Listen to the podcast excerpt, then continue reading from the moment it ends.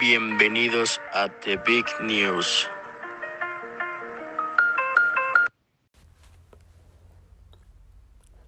Muy buenos días, ¿cómo están querida audiencia? Yo soy Brian Romero y los estaré acompañando en este su podcast, junto con mi compañero Carlos Ortuño. ¿Cómo están, gente? Porque yo estoy feliz de estar un día más aquí con ustedes y poder brindarles información sobre la pandemia que tanto conflicto ha causado.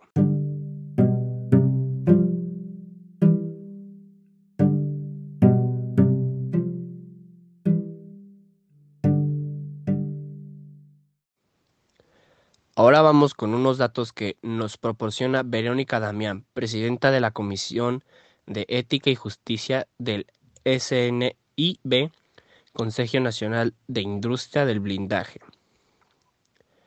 Verónica nos explica que México ya tenía problemas de economía y su seguridad, pero con la llegada de la pandemia estos problemas aumentaron en el país. Contra la vida y la integridad aumentó un 13%, contra el patrimonio fue de un 48%, contra la familia el aumento fue de 13%. También se destacó lo que mencionábamos anteriormente, que en la pandemia toda la gente está encerrada y la mayoría cuenta con aparatos electrónicos como celulares, computadores, entre otros. Esto favorece al fraude y extorsión y perjudica al robo. Indico que hay más secuestros virtuales, saqueos en tiendas, cajeros automáticos y inseguridad en las carreteras, entre otros crímenes.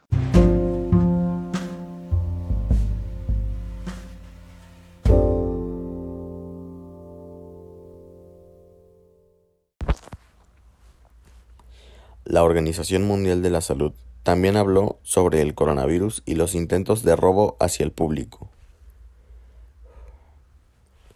Esto se da gracias a que personas se hacen pasar por trabajadores de la OMS y piden datos personales, entre otras cosas, mediante correos electrónicos y que no solo roban información personal, también mandan links con virus para dañar el equipo, la ONU señaló que las medidas de prevención necesarias para no caer en esta trampa son no abrir correos sospechosos, entre otras prevenciones.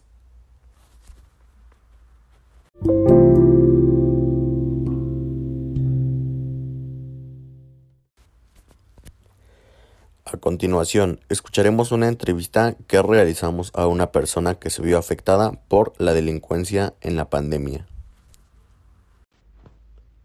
Hola, muy buenos días, Tonayi. ¿Cómo te encuentras hoy? Hola, buenos días. Bien, gracias. ¿Y usted? Yo igual me encuentro muy bien. Gracias por preguntar. ¿Qué te parece si empezamos con las preguntas? Claro, por supuesto. Dígame.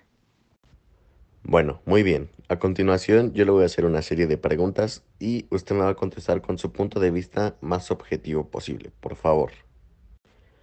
Muy bien. ¿Cómo crees que los índices de delincuencia han cambiado antes y después de la cuarentena? Yo creo que no han incrementado ni mucho menos disminuido, pero siento que no afecta como mucho la cuarentena y, o sea, no es como que a ellos, los delincuentes, les importe mucho que haya esta enfermedad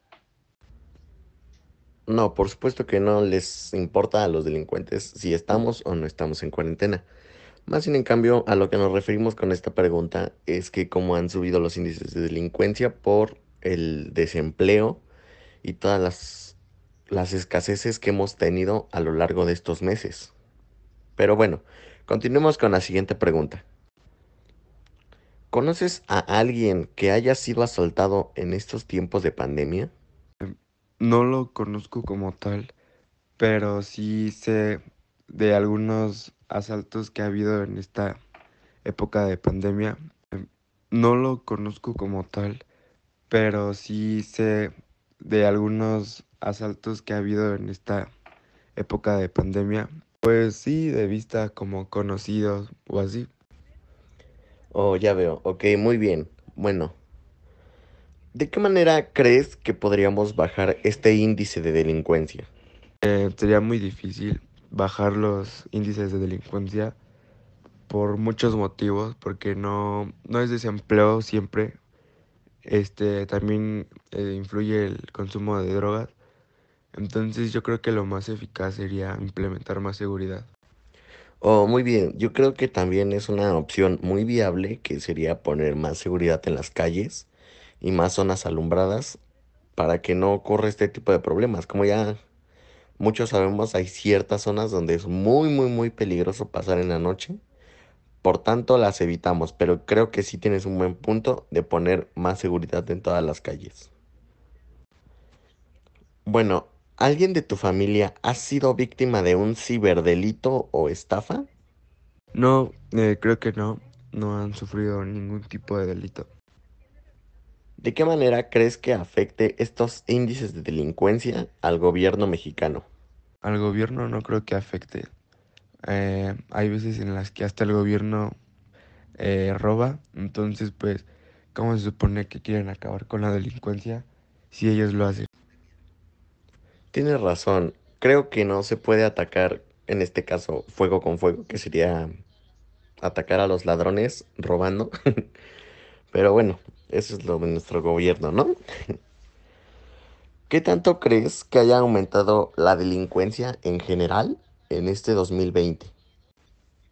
Obviamente tomando en cuenta todo lo que ya te mencioné, que sería como el desempleo y actualmente una crisis económica. Yo creo que sí aumentó, pero no creo que de una manera muy grande. Bueno, yo lo veo así, porque no todos este roban, no todos hacen ese tipo de acciones para conseguir dinero. Eh, hay, hay formas y hasta para eso yo creo que se necesita valor y no todos lo tienen. Claro, por supuesto que se necesita mucho valor. Yo en lo personal he conocido a personas que han estado, pues por así decirlo, completamente en la miseria y no han llegado al punto de robar, más sin en cambio le echan ganas a la vida y siempre se esfuerzan. Que tú sepas, ¿el gobierno ha propuesto algo para bajar estos índices? ¿Ha hecho un movimiento o, o algo? Sí, sí ha hecho cosas y sí ha propuesto como alumbrar las calles y ya han estado alumbrando varias colonias por las que yo paso y sí, sí están alumbradas y, y yo creo que sí ayuda. Bueno, sí, en ese punto tienes toda la razón. Eh, en la colonia López Portillo, pasando las torres, hay muchas zonas que estaban completamente oscuras y actualmente ya están bastante iluminadas. Si tú como persona pudieras proponer alguna solución o alguna manera de poder bajar este problema, ¿qué propondrías tú? Mm, respecto a la cuarentena y la pandemia que se está viviendo, para evitar esto, pues sería dar apoyo. No, tal vez sí con despensas o cosas así, pero más como empleando a personas y pues dando esa atención psicológica que todos necesitan. Mm, Muy bien, yo creo que esa sí sería una muy buena solución, dar una despensa competente a las familias que actualmente están sufriendo mucho desempleo y no tienen la solvencia económica como para poder vivir sus vidas de manera adecuada. Entonces, en lo personal, yo opino que la delincuencia se da mucho por eso y como no tienen ingresos ni nada, ellos, este, su única salida es salir a robar. Entonces yo creo que la opción que tú propones de dar alimento y una buena despensa es lo más viable y lo mejor. Además de la ayuda psicológica, cla- de- además de la ayuda psicológica, claro. Yo sé que actualmente como hemos estado viviendo mucha inseguridad en el país y todo eso, entonces la pregunta que le voy a hacer a continuación, creo que todos tenemos una respuesta planeada, por así decirlo. Bueno, entonces, ¿cómo evita usted ser víctima de algún asalto o extorsión? Con, bueno, en mi caso yo creo que influye mucho tu apariencia. Hablo de cómo te veas, cómo vistas. Mm, muy bien, entonces, como que tu solución para evitar ser víctima de un asalto es vistiéndote de la manera en la que se viste en ese barrio, por así decirlo. Este, pongamos un ejemplo. Yo voy a pasar por un barrio de cholos, entonces me tengo que vestir como un cholo exactamente para evitar ser asaltado. Bueno, en lo personal mi estrategia para evitar ser asaltado es evitar ciertas calles de aquí de mi colonia, eh, porque yo vivo en Iztapalapa. Entonces hay unas ciertas zonas donde sí hay más probabilidades de que te toque ser asaltado, por lo cual yo intento evitar esas calles y pasar únicamente por muy transitadas y alumbradas. Muy bien, continuemos. ¿Tú has sufrido alguna clase de extorsión o robo en estos tiempos de pandemia? O incluso lo que hemos mencionado anteriormente, como alguna clase de estafa o de ciberdelito? No he sufrido ningún tipo de delincuencia en estos momentos, pero en algún otro momento pues sí llegué a sufrir de extorsión. Wow, lo que nos mencionas es bastante fuerte de que has sido víctima de extorsión. Em, en verdad, este, me encantaría saber más de este tema, entonces ten por seguro que en el próximo podcast sobre inseguridad te hablaremos y te entrevistaremos sobre este tema y nos cuentes tu anécdota. Y lamento mucho que hayas pasado por eso. Muy bien, entonces esto sería todo por esta pequeña entrevista de hoy. Te agradezco mucho tu tiempo y agradezco que hayas aceptado hacer la entrevista. Gracias. Investigando un poco, encontré los porcentajes del incremento de secuestros en este año por entidades. En el último año la tasa de este delito disminuyó en 21 entidades, se mantuvo en 2 y aumentó en 9 estados. A continuación, las estadísticas. Aguascalientes 97.3%, Jalisco 76%, Tlaxcala 73%, Sinaloa 19%, Morelos 15%, Baja California 12.6%, Chihuahua 4.9%, Oaxaca 4.7% y Michoacán con 2.4%. El gobierno debe poner mayor seguridad en el país, claro, sin descuidar todas las medidas sanitarias. Aunque estemos en pandemia, es terrible que la delin aunque estemos en pandemia, aunque estemos en pandemia, es terrible que la delincuencia siga siendo de las suyas, porque no sabemos si el afectado tiene empleo o simplemente tiene el sustento para sobrevivir. Esperamos que les sirva como medida de precaución. Recuerden tomar todas las medidas necesarias al salir y siempre mantenerse informados sobre lo que sucede en el país. Esto fue todo por el día de hoy. Esperamos que nos pueda seguir y acompañar. Esto fue todo por el día de hoy. Espero...